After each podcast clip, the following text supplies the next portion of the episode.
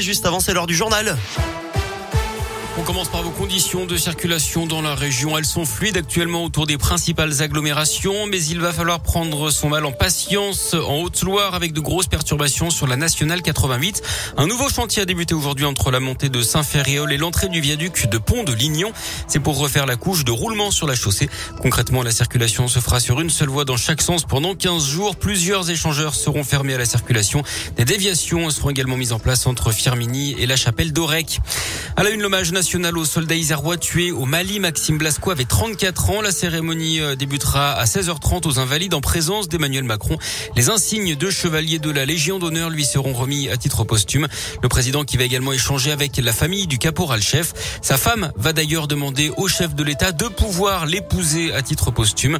Demain, un autre hommage hein, lui sera rendu à Vars en Isère par euh, ses frères d'armes du 7e bataillon de chasseurs alpins. Feu vert pour les médecins. Ils peuvent désormais lancer les procédures de PMA. Décrets d'application de la loi de bioéthique sont parus ce matin, mais les professionnels alertent déjà. Les demandes de procréation médicalement assistée affluent. Les listes d'attente s'allongent et les centres seront rapidement saturés. Olivier Véran annonce donc une enveloppe supplémentaire de 8 millions d'euros et une campagne de communication sur le don de sperme. Alors faut-il plus de moyens pour les centres de PMA C'est notre question du jour sur radioscoop.com. Les Républicains passent à l'offensive face à Éric Zemmour. Le député de l'Inde, Damien Abad, propose de débattre avec le polémiste. Il lui a envoyé un courrier officiel.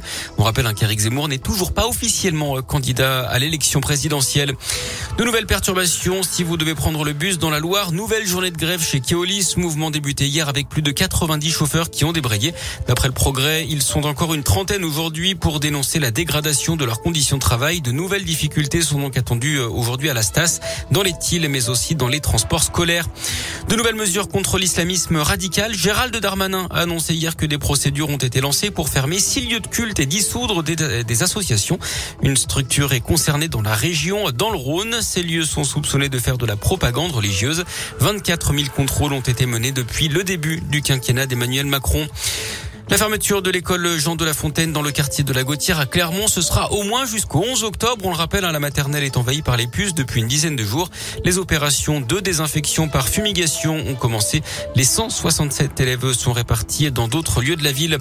Les suites du braquage raté d'un fourgon blindé à Solèze au sud de Lyon euh, vendredi dernier sur la 7.